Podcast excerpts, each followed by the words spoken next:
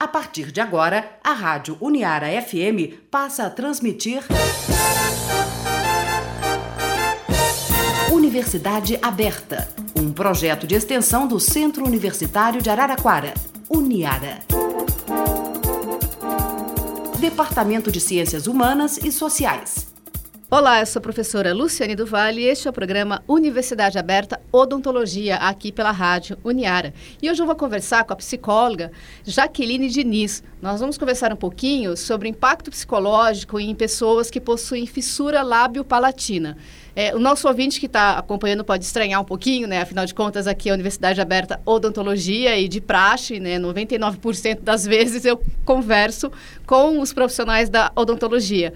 Mas o interessante e o bacana, inclusive, dessa oportunidade né, de, de conversa e de, de diálogo com, com as áreas é exatamente essa, essa inter-relação, né? essas pontes de determinadas áreas que vão é, permeando, influenciando e ajudando né, no desenvolvimento de pesquisas, de trabalhos, de exames e tratamentos, etc, etc, etc. E dentro dessa perspectiva, por isso que eu vou conversar com a Jaqueline Diniz, porque ela vai trabalhar exatamente, vai conversar um pouquinho com a gente sobre esse trabalho é, em paralelo extremamente importante do impacto psicológico e sucessivamente desse apoio, né, psicológico Hoje, especificamente, em relação a pessoas que possuem fissura é, lábio-palatina. Como eu já, inclusive, adiantei com a Jaqueline, é evidente, por ela não ser uma profissional da odontologia, não vou é, aprofundar na questão do que, que é essa fissura, só para a gente ter uma, uma ideia, né, um pouquinho simplificada do que é, para aí sim a gente ir para a área que diz respeito à Jaqueline, que é a psicologia.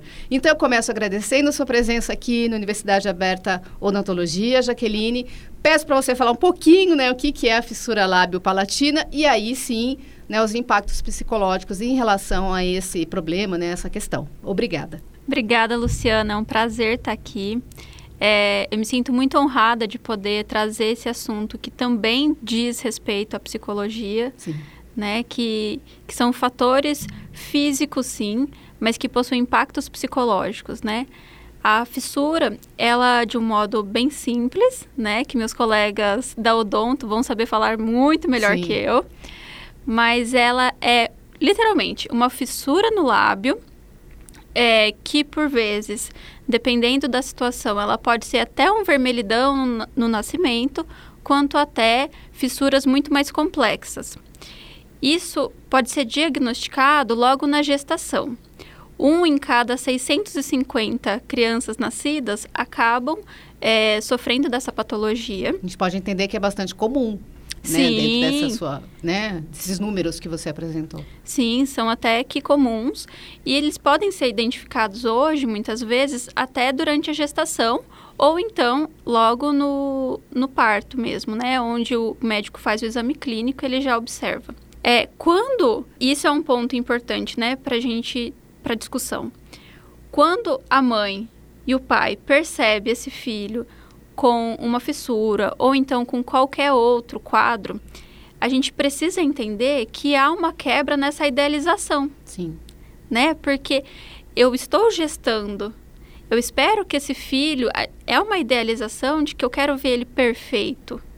Tanto é que quando nasce, muitas mães acabam vendo logo se tem todos os dedinhos, o rostinho, para visualizar, porque é o bebê idealizado, né? Sim. Ele é o meu o meu gerar. Então, quando vem essa questão da fissura ou como qualquer outra anomalia, é imprescindível que o profissional que faça esse diagnóstico encaminhe essa pessoa para um centro especializado para que ela consiga saber a dimensão do tratamento, para que ela consiga perceber o que é essa fissura, para que ela saiba quais são os passos até ali.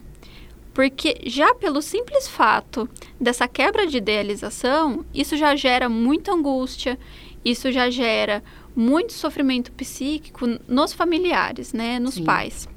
E aí o fato de você não saber uh, qual é o tratamento amplia muito mais essa angústia.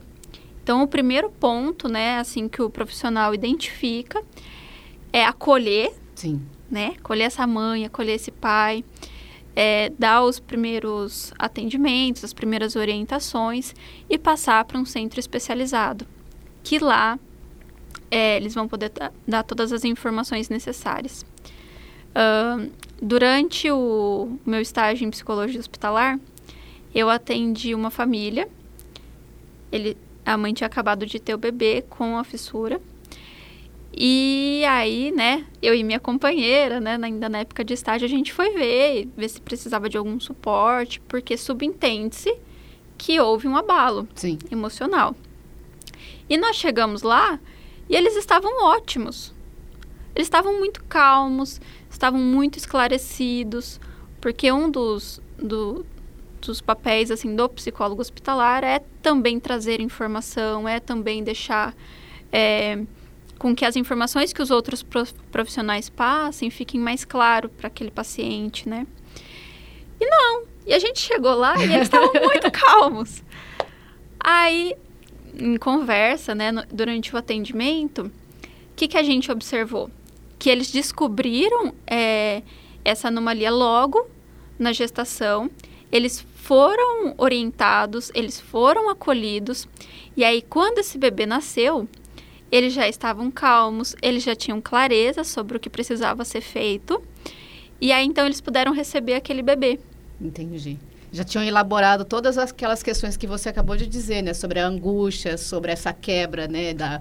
Porque não é uma idealização, é a idealização. Exatamente. é, total, é 100% idealização, né? Desse, desse auge, né? Da, da, da perfeição. Então, é, é, muito interessante mesmo esse, esse caso, né? Você tem o um contraponto, você teve a experiência do contraponto, alguém que não recebeu informação nenhuma e você chegou lá e... Não, nesse caso eu não, eu não tenho nenhuma experiência, mas teve um estudo recentemente é, feito, que na verdade foi feito com pacientes já um pouco mais velhos, né? De 12 a 50 anos. Essa foi a, o grupo Sim. dessa pesquisa. De pacientes que já passaram pelo tratamento ou ainda estavam em tratamento.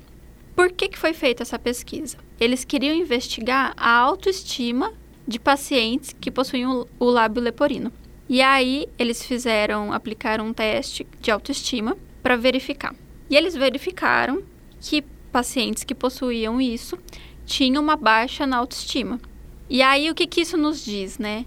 A família, ela é o primeiro pilar da formação de qualquer indivíduo, né? Não só em pessoas que possuem algum, alguma patologia. Mas uma família bem estruturada, uma família bem preparada, ela pode ajudar esse indivíduo a lidar com questões emocionais que podem surgir através disso. Claro, óbvio, que não dá para blindar ninguém, não dá para salvar. É uma tentativa. É... Que não vai dar muito certo no final, mas não. eu acho que é uma primeira iniciativa, talvez seja essa. Super né? válida, é, é, super válida, né? Reconhecer as questões emocionais que surgem dessa questão. Porque no, o segundo contato dessa criança vai ser na escola. E uma coisa que chama muito a atenção é a aparência física, principalmente a facial. Sim. E aí, querendo ou não, ela pode ser, se não for numa estrutura também interessante, pode ser alvo de chacota, de apelido. Isso vai fazer com que ela diminua o seu próprio valor, que ela se veja de uma forma é, com menos valor mesmo, né? Reduz a sua autoestima. E aí, no segundo momento, que também é muito importante, é muito marcado, que é na adolescência, que é quando você começa a se relacionar com outras pessoas, né? Geralmente. Socialmente forma, falando. Né? Socialmente, de forma amorosa, né? Sim. Então, aí que essa questão começa a se aflorar ainda mais. Porque algumas dessas pessoas não acham que são bonitas. E aí vem aquele sentimento, né, de eu não sou suficiente, eu não sou bacana, e vem todo aquele estigma da baixa autoestima.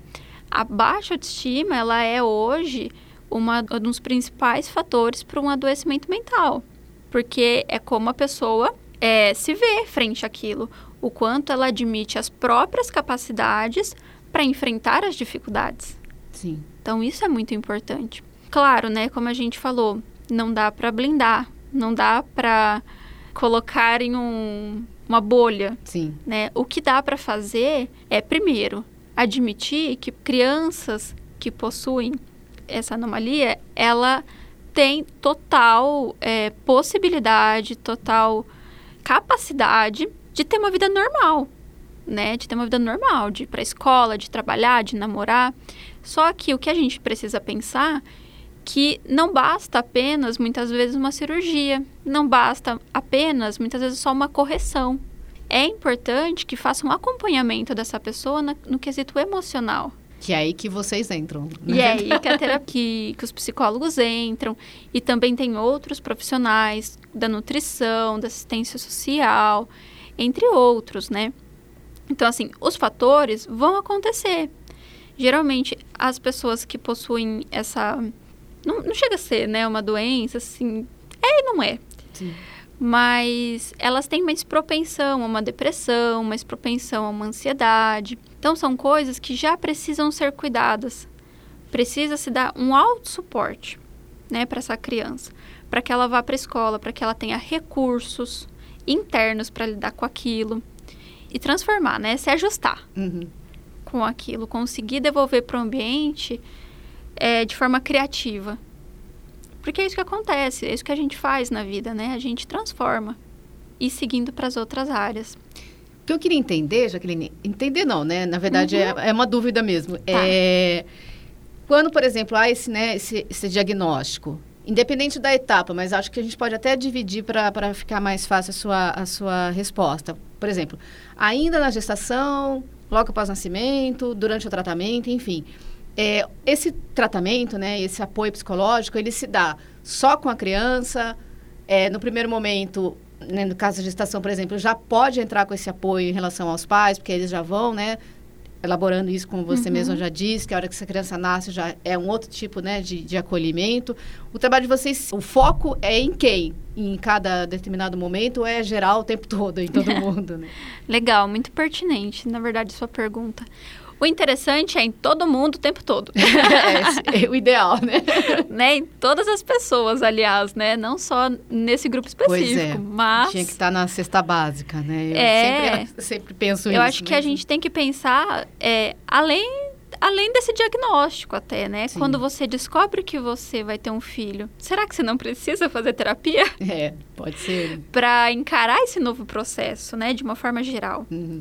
Então, é interessante sim que esses pais tenham acompanhamento psicológico é, já desde a gestação para elaborar essas angústias, essa idealização, é, para que eles se sintam mais prontos, mais preparados para acolher esse, esse neném. E aí, depois, quando nasce, continuar nesse acompanhamento. E depois, na infância, né, já quando, já quando consegue trabalhar diretamente com a terapia. Claro que existem questões alternativas, né? Mas também o paciente fazer acompanhamento psicológico para que ele consiga trabalhar suas próprias demandas, né? Para que ele, assim como todos nós, identifique suas fragilidades e potencialidades.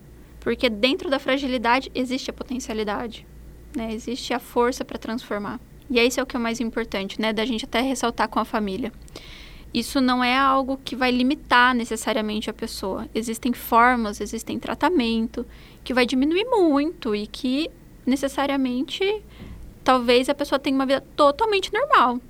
Entendi. Eu estava pensando aqui, né, que a gente está querendo ou não, a gente está construindo é, um mundo super ideal, assim, né? Que todo mundo aceita uhum. tudo, né? É. é. tudo encaminhado, mas eu estou querendo pensar, né? Como eu falei, né? Do contraponto, pensando quando não há essa compreensão toda. E aí, como é que fica né, o, o trabalho do, do, do, psicólogo? Eu imagino que a, as, as dificuldades também do profissional, elas aumentam sobremaneira, né? Porque, assim, é uma questão dada, né? Uhum. Que uma coisa é a perspectiva, aspas, apenas emocional, que é um pouco imaterial, assim, né? Sim. Outra coisa é uma questão dada como essa. Uhum. Né? Eu fiquei aqui pensando, enquanto você ia me falando, eu fiquei imaginando as dificuldades também do profissional. Né, no caso da psicologia, de lidar ah. com isso. Porque a gente também idealiza os pacientes, assim, ele vai aceitar, ele vai progredir, ele vai... não necessariamente é nessa, nessa ordem, né? Sim. Fiquei pensando um pouco sobre isso, queria que você falasse um pouco sobre esse outro lado. É verdade. É, e a gente precisa, mas assim, como profissional, no geral, né, até mesmo na clínica, a gente precisa entender qual é a fragilidade daquele paciente. Sim. Talvez ele, o fato dele não aceitar seja justamente a fragilidade dele. Então é ali que a gente precisa estar. É na, na linguagem que ele nos entenda que a gente precisa falar. E eu, eu entendo que muitas vezes, na verdade, o papel do psicólogo nesses casos em que há uma resistência é fazer uma mediação entre a equipe multidisciplinar com o paciente. Né? Então, o psicólogo, é, nós temos que olhar para essa fragilidade desse indivíduo e fazer com que ele converse com essa equipe multidisciplinar e essa equipe multidisciplinar fale a linguagem dele, consiga transmitir o porquê que isso é importante. Né? Então, assim, eu acho que esse é o ponto do, do psicólogo. Né? A gente não pode também se colocar numa posição, e eu sei que às vezes é muito difícil, de, ah, ele não quer meu tratamento, como é que eu vou lá? Não, mas é, é justamente aí que a gente tem que estar. Tá. E no caso, a gente está falando, a gente começou aqui falando de pessoas, né? Mas se a gente voltar um pouquinho à perspectiva da atualidade, né? do desenvolvimento de todas as práticas, a gente está falando de criança. Sim. Então já tem um adicional de dificuldade aí de diálogo, né, com, com o mundo, né, particular das crianças. Agora com um diagnóstico desse, eu acho que aí complica bastante, né? Isso que você está falando, né? Eu, eu entendi o que você quis dizer da linguagem em vários sentidos, inclusive uhum. esse, assim, Sim. é uma criança. Sim, e isso pode ser trabalhado de forma lúdica, né? Então, Sim. a criança, é claro que muitas vezes, dependendo da idade dela, você não vai chegar e falar assim, então, o que você está sentindo? E ela vai te dar uma resposta pronta. Não é assim. Isso em qualquer tipo, hum. né? Você vai, através de uma brincadeira, através de uma, de uma história, a criança vai te trazer aquilo. E mesmo dentro daquela realidade que ela te traz, você consegue fazer métodos preventivos de promoção, de trabalhar aquela situação. Então, isso é linguagem, é isso você está junto com o seu paciente. É entender a língua que ele fala. Entendi. É, a gente está caminhando para o final da conversa. Eu queria uhum. voltar pelo título, né, do nosso, tá. que é impacto psicológico, né? Queria conversar um pouquinho sobre exatamente isso com você. O impacto vai ter. Vai Talvez ter, o que a gente pode né? graduar é a dimensão desse, desse impacto e como é que você lida com ele. Porque é o que você Isso. falou no começo da nossa conversa. Vai haver uma quebra. Sim. Né? Então, a gente pode traduzir essa quebra por, por esse possível impacto, né? Em relação Sim. a isso, né?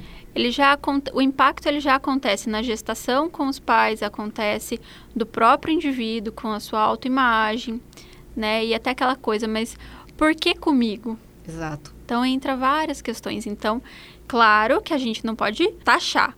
Vai, todo mundo que tem isso vai ter um impacto psicológico. Não, não podemos fazer isso. Mas provavelmente tem uma predisposição a ter sim. Talvez vai ter um momento que você vai olhar para o lado e falar, nossa, enquanto criança ainda na escola, por exemplo, nossa, só eu tenho Exato. lábio assim. E aí podem começar os questionamentos naquele exato momento, que podem não ter havido ainda, né? Exatamente. Então, assim, sim, há, há uma predisposição, está sujeito a essa situação. Mas o que pode acontecer são níveis, e aí vai tanto dos fatores internos da própria pessoa, de como ela vê aquela situação, mas se ela tem um acompanhamento, se ela tem um tratamento, isso acaba é, facilitando muito. Isso na própria terapia ou em acompanhamento psicológico que a gente faz, a gente acaba vendo a nossa potencialidade frente àquilo. Então ajuda muito. E nesse caso pontual ainda que a gente está falando, né, de, de fissura é, lábio-palatina, é, o tratamento psicológico, ele tem, digamos assim, muitas aspas no que eu vou dizer agora uhum. na minha pergunta, e tem tempo, ele tem hora para terminar, porque se, se, a gente pensar em terapia de maneira geral, tem uma tendência do ad eternum, assim, né? Nesse caso, quando é muito pontual. É porque, assim, o trabalho do psicólogo ele está junto com a equipe multi, multidisciplinar, né? Certo. Então é claro que vai ser planejado junto com essa equipe, qual o processo para cada indivíduo, quantas vezes, se ele vai precisar de acompanhamento psicológico ou não. Então isso vai ser um delineamento da equipe. Mas é claro, se a pessoa tem condições ou então procurar o sistema público para continuar esse tratamento, é super benéfico, né? É super interessante. Entendi. Para a gente encerrar, Jaqueline, é, o profissional, né, formado em psicologia, para trabalhar, por exemplo, nessa, nessa área, ele precisa fazer alguma especialização, algum estudo é, uhum. a mais do que do que é ótimo, né? Estou simplificando, né? Mas a, a mais da, da graduação em si. Sim. É bacana que tenha uma especialização em psicologia hospitalar, porque aí você entende e é um sistema diferente, né? Certo. A psicologia hospitalar ela é muito mais pontual em alguns momentos e muitas vezes a gente acaba fazendo o papel de promoção e prevenção dentro tá. daquele atendimento e até mesmo de informação. Dentro da clínica, às vezes é mais. É, é um processo mais longo, né? Então, é diferente o atendimento. Dentro de um hospital, muitas vezes, né? É um encontro que você tem. É, a rotatividade é absurda, né? Então, dentro desse encontro, o que, que de acolhimento né, você pode fazer? Isso a psicologia hospitalar, que é uma especialização, fornece. Entendi. Eu queria então, mais uma vez, agradecer a presença da psicóloga Jaqueline Diniz aqui na Universidade Aberta Odontologia. A gente conversou exatamente um pouquinho sobre né, o impacto psicológico, né? Como é que o profissional de psicologia pode atuar, é, em pessoas que possuem é, fissura lábio-palatina. Então, eu agradeço mais uma vez, Jaqueline, e muito obrigada pela entrevista. Muito obrigada, Luciano. Foi um prazer estar aqui. Obrigada. A Rádio Uniara FM apresentou Universidade Aberta.